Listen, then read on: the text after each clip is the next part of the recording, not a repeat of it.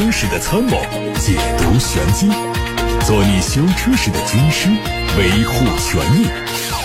做你开车时的朋友，分享乐趣。调频九二七，傍晚六点半，董涛说车，只和车友在一起。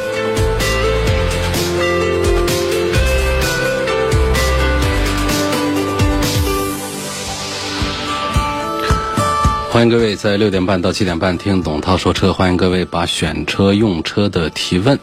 把汽车消费维权的投诉发送到直播间，八六八六六六六六热线在开通，还有董涛说车的微信公众号可以图文留言。看新闻，刚刚在网络上看到了一则传闻。未经证实的消息说，一汽集团、马自达、长安汽车三方正在展开谈判，三方计划把一汽马自达正在开展的马自达品牌相关业务合并到长安汽车旗下的长安马自达，预计在六月份之前完成改制。目前人员正在加速外流。一汽集团一位内部人士表示，长安汽车相关人士也证实了这样的消息，并表示除了。经销商层面的合并之外，阿特兹等车型也将转移到长安马自达的工厂来进行生产。再看一条召回的消息，关于奥迪 A6L，一汽大众根据《缺陷汽车产品召回管理条例》和《缺陷汽车产品召回管理条例实施办法》的要求，向国家市场监督管理总局备案了召回计划，决定从四月十六号开始召回。二零一八年二月八号到二零二零年七月二十七号期间生产的国产 A6L 四零 TFSI 和四五 TFSI 总共有十九万多辆。这次召回范围内的车辆，由于隔热板供应商制造过程中的问题，部分隔热板可能会压合不良，存在分层变形。使用一段时间后，个别隔热板可能和排气管发生局部搭接，出现受热碳化的情况。极端情况下，其中间层的三元乙丙橡胶。和氧气充分接触可能会导致隔热板起火，存在安全隐患。解决方案是对召回范围内的奥迪 A6L 免费更换优化后的隔热板，消除安全隐患。广汽丰田全新 A 加级轿车凌尚已经在三月中旬开启了预售，不过官方还没有发布价格。日前，据广汽丰田经销商透露，凌尚2.0升车型的预售价十五万八千八起，和凯美瑞2.0只相差两万一。预计上市之后只会推两到三款配置，涵盖十六到十八万元区间，避免和凯美瑞2.0的价格重叠。根据此前消息，凌尚会在今年的七月份上市。沃尔沃新款 x C 六零的实车图在网上曝光。作为中期改款，新车对外观内饰细节做了调整，具体变化体现在进气格栅前后杠造型，尾部排气管更改成隐蔽式，尾标换成了 B 系列，内饰增加了羊毛混纱缝面材质，还有水晶的换挡杆。新车的长度较现款增加了两公分，其他数据保持不变。动力最大的变化是换用 2.0T 加48伏的轻混，参考同样搭载轻混动力的 S90，价格会有小幅度的上涨。预计新款的 x C60 售价也会上调。海外媒体发布了一组新款宝马 X7 的车型渲染图，有望在年内亮相。而在此前的曝光谍照上，可以看出新车最大的亮点就是可能会采用造型更加前卫的分体式头灯。这个设计也许会开启未来宝马旗下新车的新的家族 DNA。在内饰部分，预计新车会用 HF 八系统增强车内的 5G 互联技术的应用体验，同时中控台一体式曲面大屏大概率也会上身。动力方面用的是现款的 3.0T 直列六缸发动机，还有 4.4T 的 V8 发动机。从一汽大众官方获得了新款奥迪 Q2L 一创的配置信息，新车的 NEDC 工况续航里程三百三十四公里，较现款提升了六六十九公里，长度增加了三点一公分，高度降低了三毫米，外形看起来比现款更加修长，整体内饰和现款一致。延续了奥迪虚拟驾驶舱的设计，但是在一些细节上做了升级。它采用了超细纤维的材料，搭载八点三英寸的全液晶仪表盘十二点三英寸的中控多媒体触控屏，另外还采用了最新设计的挡把和 MMI 旋钮。梅赛德斯奔驰旗下的高性能品牌 AMG 日前发布了它的电动转型计划。和即将上市的 EQS 一样，AMG 正在打造的新车型也会采用 EQ 架构，但品牌计划进行大规模的改进，包括传动、底盘、刹车、音响、外观设计、内饰设计以及标准设备和选配。品牌承诺，全电动版的 AMG 将拥有和 V8 燃油动力骑行。相当的性能和表现，AMG 将在今年晚些时候推出第一款全电动汽车，届时会公布更多细节。我们从相关渠道获得了全新本田思域掀背版的路试照片。相较于此前看到的路试照片，这次看到了后备箱开启的样子。目测开启之后的高度和现款车型差距不大。结合此前的专利图，新车仍然是采用分体式的格栅，上下格栅采用对应的梯形造型，头灯还是细长的样式。前脸部分整体上和三厢。版本完全一致。在内饰方面，采用了悬浮式设计的中控多媒体屏，空调的出风口是贯穿式，增加了横向宽度。中控下方还是采用了非常传统的布局。动力会和现款一致。至于混动、插混和纯电是否会同时推出，目前还没有准确的消息。有文件显示，长城旗下的平台将推多个动力系统，其中包括打造硬派越野的坦克平台，也要推混动，以顺应当下的市场发展。内容还提到，新车将上市3.0。加 9AT 的 P2 车型，不过这款 3.0T 发动机将会以插混的组合上市，系统的总功率会达到380千瓦，峰值扭矩高达750牛米，可以在极限越野的时候为车辆提供更强大的动力保障。有媒体报道说，这款高配车型估计就在今年上市。三月底，几何 A 中期改款车型几何 A Pro 公布了预售价格，四百三十公里车型的预售价十四万元，六百公里车型的预售价是十七到十九万元，会在四月十二号上市。整体变化很小，外观增加了双色车身，尺寸和续航都有增加。NEDC 的最大续航里程是六百公里，配置上用上了十二点三英寸的悬浮式的中控屏。另外还有智能语音控制系统，五百四十度的 AR 底盘透视，另外还增加了八英寸的投影式数字屏显系统。网上有一组全新福特福睿斯的实车图，它会在本月的上海车展上正式上市。相比现款全新福睿斯，取消掉了马丁脸，车头熏黑的中网尺寸更大，两侧灯组的造型更加纤细。另外，它对尾灯组做了熏黑，车尾的标志也做了中置处理。内饰方面配备了新款的换挡杆，还有大尺寸的双联屏，科技感有提升。动力继续沿用现款的1.5升三缸自然吸气发动机。各位刚才听到的是。汽车资讯。现在董涛说车开始解答各位车友们提过来的问题。有个网友说，用车上的十二伏点烟器给一千五百瓦的车载电源充电，会不会减少电瓶的使用寿命？这个倒不用担心，主要是充电特别的慢，那充电的速度几乎可以忽略不计。所以这个显然还是应该用大电来充啊。下面说准备买一台代步车，看了上市不久的哈弗初恋，样子挺好看的。总听节目说双离合变速箱相对传统变速箱来说故障率高一些。我原来开的五菱宏光面包车八年，习惯了手动挡。他说我问过两家 4S 店，都说厂家没生产这个车，买就只有自动挡，就没有手动挡。但是各种网站上宣传的都是有两款手动挡的低配车的。如果真是像店里说的厂家没生产，那么厂家这种宣传行为就不够地道啊，算欺骗吧。如果不生产，你干嘛要搞两个手动挡的版本出来？要抵制这种厂家的名存实亡的销售行为。嗯，还说初恋这款车自动挡价格跟第二代的哈弗 H 六的价格也差不多。如果买应该怎么选？呃，有一个总的原则呢，还是买新不买旧。买新不买旧呢，在百分之八十的车型上都是成立的一句话，都是个定律了。因为大多数的车呢是针对旧款呢，上一代产品他们是做了一些革新和改造的，总是做得越来越好。包括我们很多车呢，说有百分之二十是买旧不买新，其实呢也主要还是源自于外观上的一些东西，包括我们。好多人说到的一些新款的豪华品牌的车出来之后，大家会怀念过去的老款车，也只是外观上的一些没有办法接受，或者人家太超前，所以觉得好像新的没有老的好。但实际上呢，从配置、从功能、从性能各个方面，它是不会退步的，它一定是在进步的过程当中。如果从这个功能配置这种看不见的角度讲的话，那可不是说百分之八十的。新车比旧车好，那恨不得百分百都是新车比旧车好了。那只有在外观呢，在一些颜值啊、营销啊这个层面会出现一个新的没有旧的好，但是它的占比也本身比较小，所以在哈弗这个车上呢，就初恋这个车它针对的是年轻的消费群体，呃，我觉得它还是比 H 六要更加的潮一些，更加的时尚一些的。关于这个手动挡的这个问题啊，应该这样讲，就是其实有不少厂家都这么干。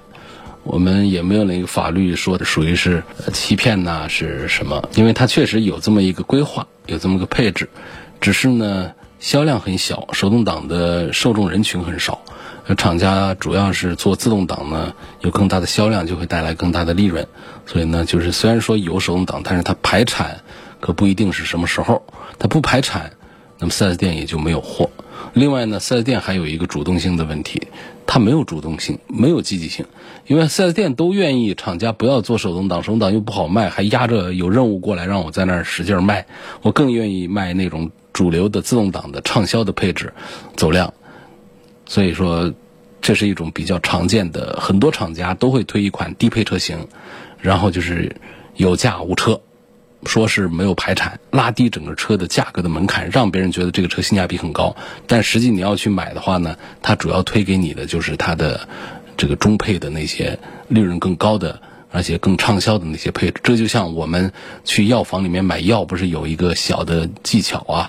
据说药房里面那个药品的货架通常会分高中低三层嘛，然后你的眼睛平视的这一层呢？是药房最愿意你去买的药，其实它和你蹲下来看的最底下那一层的药呢，就是恨不得是一个厂家的，只是不同的包装、不同的定位、不同的价格而已，主要的成分和功效都是一样的，所以。我是听说的啊，有这么一个药房里面选药的一个一个小的秘密。那么，其实，在商业里面呢，这是通行的，就是大家都是在一个营销思维下来做很多的活动。所以，卖车这个事儿也是一样的，厂家会引导，包括四 S 店会引导你去买他最想卖的、利润最好的车型，而手动挡显然不是。那为什么不取消手动挡这个宣传呢？那是因为手动挡这个宣传会让你觉得这个车好便宜。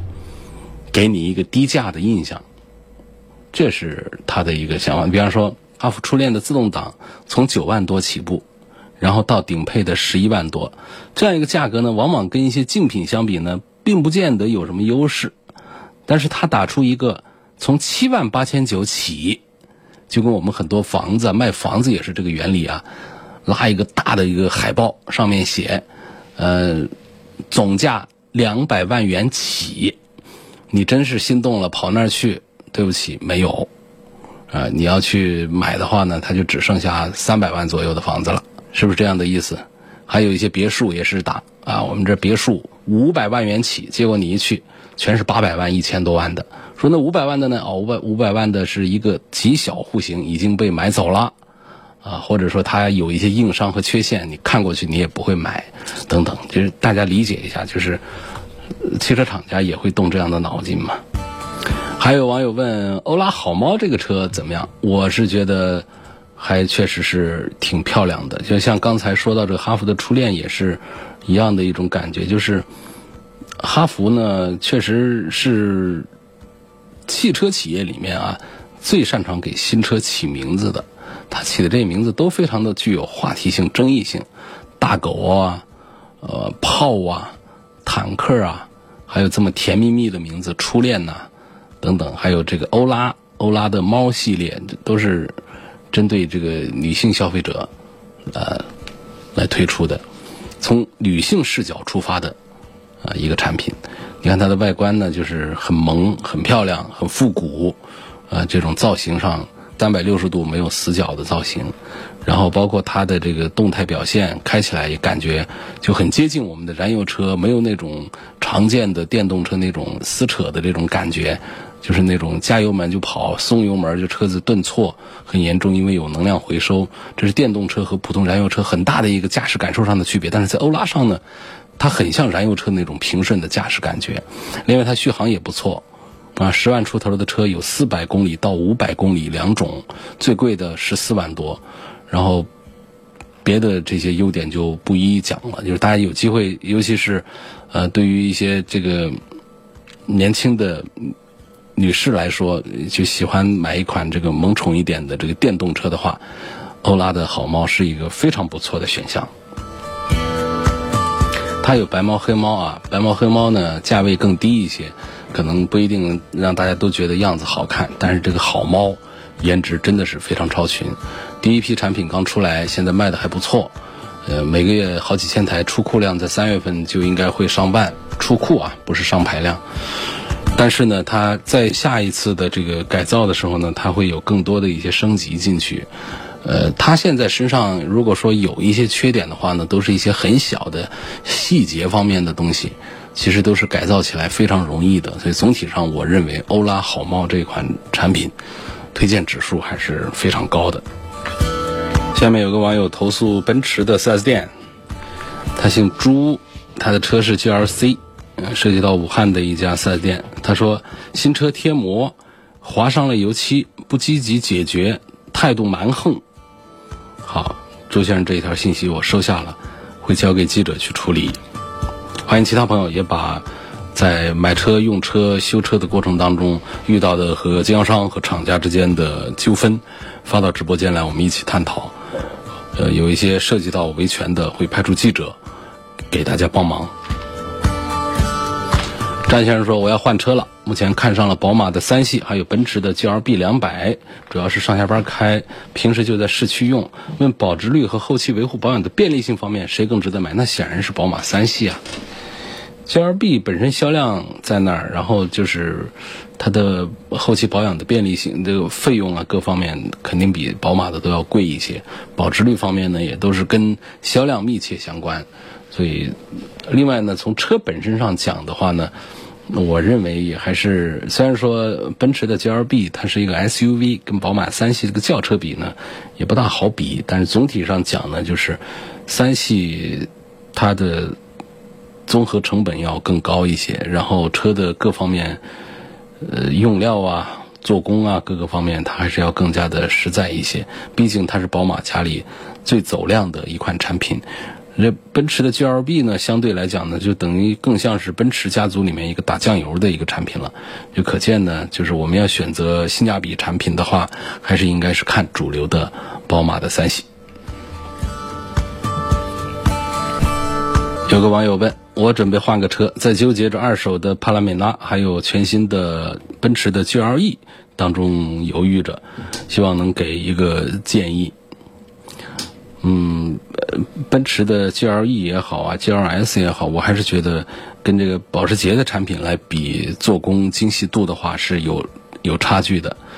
所以，在一个新的 GLE 和一个二手的帕拉梅拉之间呢，这个主要的点还是看你那个二手车到底怎么样，因为二手车的水是太深，比新车的水深。呃，很容易就出现一个看起来性价比很不错的二手车，实际上买到手之后吃了亏，所以这种情况下我是不大敢推。但如果说你要讲两个新车之间在一起做对比的话呢，我会赞成，呃，帕拉梅拉要多一点，而且帕拉梅拉也是刚刚上了新，所以我觉得二手车跟这个新车之间做对比，不能简单的说应该买谁。二手车的车况是一车一况啊，情况非常的复杂，包括事故车、火烧车，呃，过水车。还有隐瞒里程表，这是更常态的一件事儿，等等各个方面，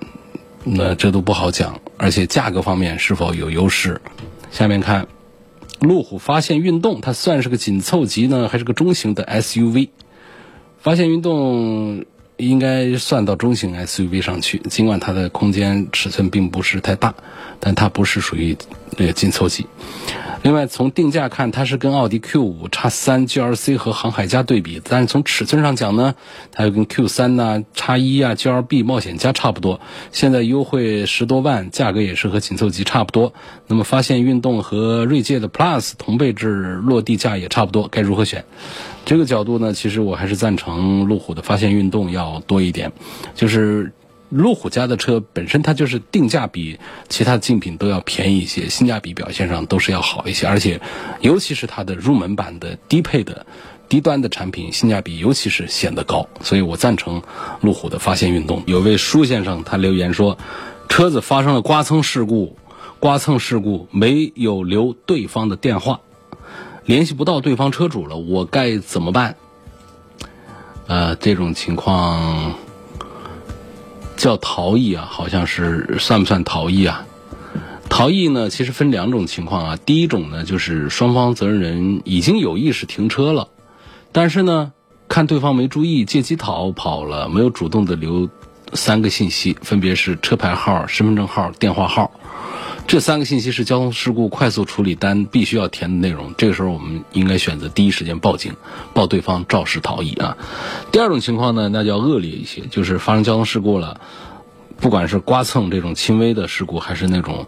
呃车损比较大的那种事故，甚至伤人事故，就是对方压根儿就没有停车，直接跑了。那这种性质要更恶劣一些啊。就是这个时候也要第一时间记录一下，你自己哪怕凭。印象你也得记下一些具体的车辆的类型。你要我小白，我都不知道它是个什么车，你起码你得记个车是什么颜色呀。说这车牌照我也记不住，这个很常见。记个头尾，比方说鄂 A 啊，这是武汉车，这总好记啊。那尾数是个几，这总好记啊。这都会便于查找这个车的去向和下落，因为到处都有摄像头。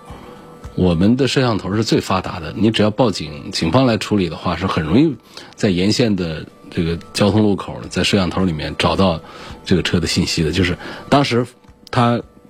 跑的这个时间，比方说是十一点十二分。那么就可以计算出，从这个地方出发到下一个红绿灯口，大概是十一点十三分、十四分的时候。那么就在这个摄像头里面找十一点十四分的时候，通过这个路口的白色的一辆 SUV，你哪怕牌照也记不住，什么都记不住，但是就可以找到这辆车。找到这辆车，马上把它牌照就可以调出来，把车主信息全调出来，然后就可以找到它了。就跑不掉的，就千万不要肇事逃逸。你在别的地方逃逸就算了，在中国的。公路上肇事逃逸是很傻的一个事儿，逃逸是罪加一等的，那要不得。如果说为什么我们讲车上要装那个行车记录仪，就有这样的好处啊？行车记录仪上一条上面就很清晰的记下了这个车。另外呢，还有一个肇事逃逸呢，它要有一个认定的一个呃前提条件，它就是为了逃避法律追究。他确实为了逃避法律追究的这种，才会把它认定为肇事逃逸，这是个前提条件。你比方说，他是为了救一个人的话，他不是为了逃避法律追究，他回头还会主动过来找你的，这个就不能算逃逸了。另外呢，就是交通肇事逃逸，它并没有时间和场所的限定，不能简单的理解为，呃，事故现场的逃离，不是这样的，就是肇事之后出车祸之后没有逃离。现场，但是呢，把伤员送到医院之后，或者在等待交管部门处理的时候跑掉的，这种也是应该视作交通肇事后的逃逸。像你这种啊，这个车损不大，就是一个刮蹭，呃，也没有人员伤亡的恶劣的后果呢，所以它不属于是情节特别恶劣的，但是仍然还是呃违反了我们的相关的法规的。这种情况下，应该选择报警处理，警方。通过摄像机构是很容易找到这辆车的，一晚还是他的，该他赔，跑不掉。比亚迪唐 DM 和标致 508L 的底盘哪一个更有质感，开起来更过瘾？比亚迪唐这车，我对它的底盘印象也非常好，开起来很厚重，很有质感。嗯，标致508也是这样，标致的车也是这样。我认为要分出一个上下来还是很难。通常讲，还是轿车会开起来更过瘾一点，底盘低一些。你要讲过瘾的话，底盘又有质感，然后重心又低，开起来乐趣还是要更强一些的。听节目一年多了，第一次买车就问过你。那我是一个经济适用男，四十多岁，想买一辆混动 SUV。裸车的预算是二十四万元左右，在广汽丰田的威兰达、一汽丰田的荣放和东风本田的 CR-V 之间纠结着，希望听一个建议。二十四万买一个混合动力啊，预算这么精准啊，有零有整的。其实东风本田 CR-V 的这个插混版本，现在刚刚才推出来。那么我觉得你可以多考虑一下，多看看这个车，可以上蓝牌的 CRV。下面的问题是，汉兰达和探险者哪款更值得买？呃，这个汉兰达的优势就在于保值，那确实是高多了，保值率很高，第二是故障率很低。呃，然后虽然说尺寸比探险者小一点，但是呢，它的车内空间不并不比福特的探险者小，所以总体上讲呢，就是我还是赞成汉兰达多一点儿。下面有问家用的话，这个昂科威和凯迪拉克的 XT 五同价位价相比，谁的性价比高一些？这我肯定赞成凯迪拉克的 XT 五啊。你要是同价位下的话呢，昂科威的配置会稍高一点，但是呢，凯迪拉克 XT 五作为豪华品牌，它在配置上的起点也更高一些，然后在整车的平台、做工、配置这方面很多优势上讲，相对别克的车来说，它还是。更有价值一些。下一个问题说，我最近看中了威兰达的双擎，但是呢，好像它的配置很奇葩呀，没有绝对的顶配。想问一下，2.5的尊贵两驱版和2.5的豪华四驱版哪个更值得买？它的双擎四驱和两驱日常家用区别大不大？区别很小，区别不大。但是呢，你说的这两个车的对比当中呢，我还是赞成买它的四驱，它是作用不太大呀。但是呢，它总比两驱的要强一点。它是采用的电机做的这个电动四驱，那么在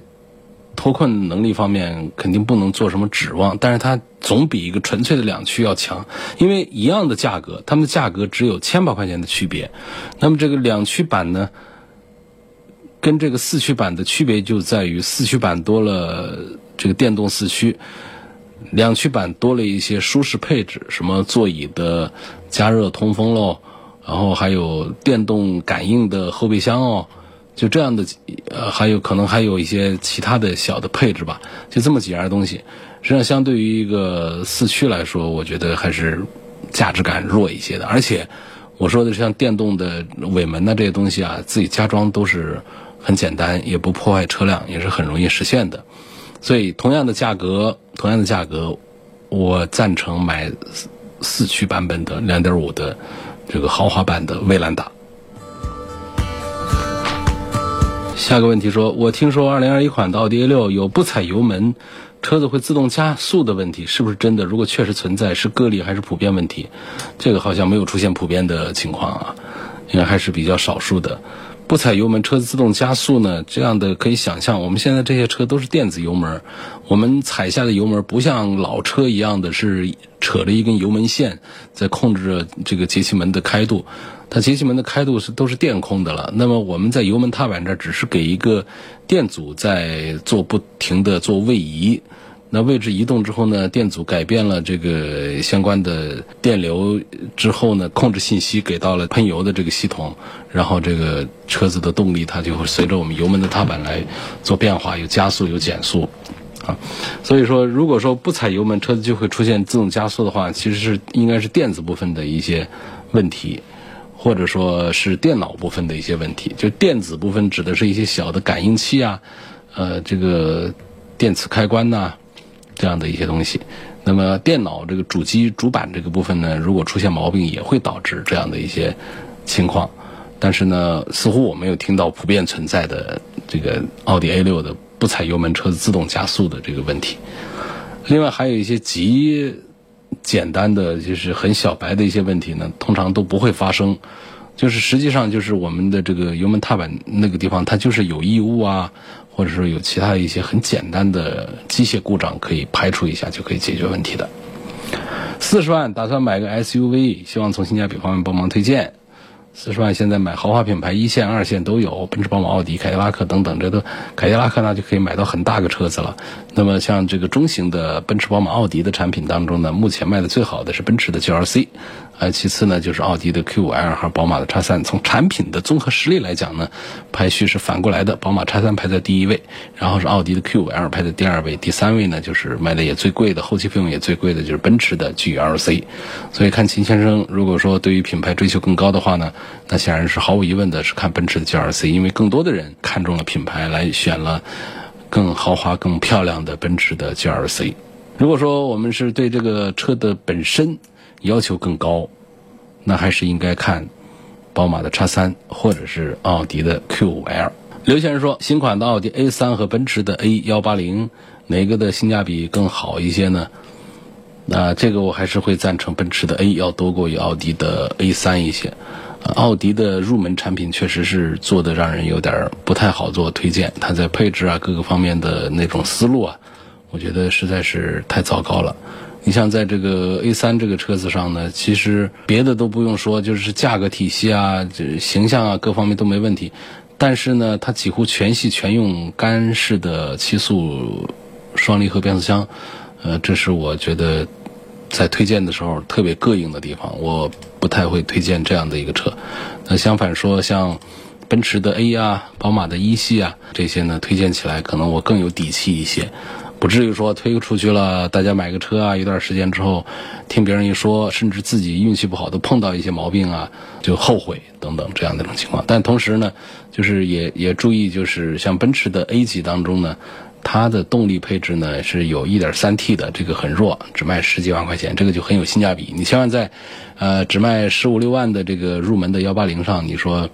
哎呀，这个怎么一点三 T 的发动机啊，那就过分了啊！这怎么说也是一个入门的一个奔驰。那么如果说要推荐买起来用起来都还比较舒服的话呢，实际上我赞成买 A 级的顶配的，就是二点零 T 的四驱版本。下有朋友问奥迪的 Q 三，还有宝马的叉一，奔驰的 GLA 这几个车应该怎么选？那这一组当中，我还恐怕还是推荐买一个四驱版本的 2.0T 的高配的奥迪的 Q3，你可以对比一下，呃，价位更低，各方面配置要更好一些。后期费用方面对比一下 XRV 和缤智两款车有什么区别？没什么区别。它蓝先生要对比的是品牌、后期维护保养、质量和使用方面，这是同一款车在不同的厂家。东风本田和广汽本田这两家生产的，呃，大量的配件其实都是一样的，平台也都一样的，外观上的区别都很难做区分的。下面问我的车啊被别人追尾了，对方是全责，对方车是租的，只买了交强。我现在呢车在修，跟租赁公司沟通之后，他们赔付的金额小于我维修车辆的金额，剩余的维修费让我自己承担，请问是否合理？那显然是不合理啊。那既然是对方是全责，不管对方有险没险，反正那就是你的保险就不用动了，你让他赔就好了。那么怎么赔呢？不能说是这个低于我的这个维修车辆的金额，那多出来的部分谁来认呢？所以跟这租赁公司，如果说是呃沟通无效的话，那就只能是走那些大家都不愿意走的一些司法的流程去了。但是前提啊，咱们这个消费者这一方啊，李先生呢，你这个车呢，维修金额你可不能说是张口瞎要啊，你得是据实结算。啊，我们在正规的修理厂、正规的 4S 店里面，确实修的是我们这个追尾的车损部分，这个金额是五千就是五千，是八千就是八千，只有低于这样的一个标准正常价格的赔付，我们才可以维护权益，可以找他的不是。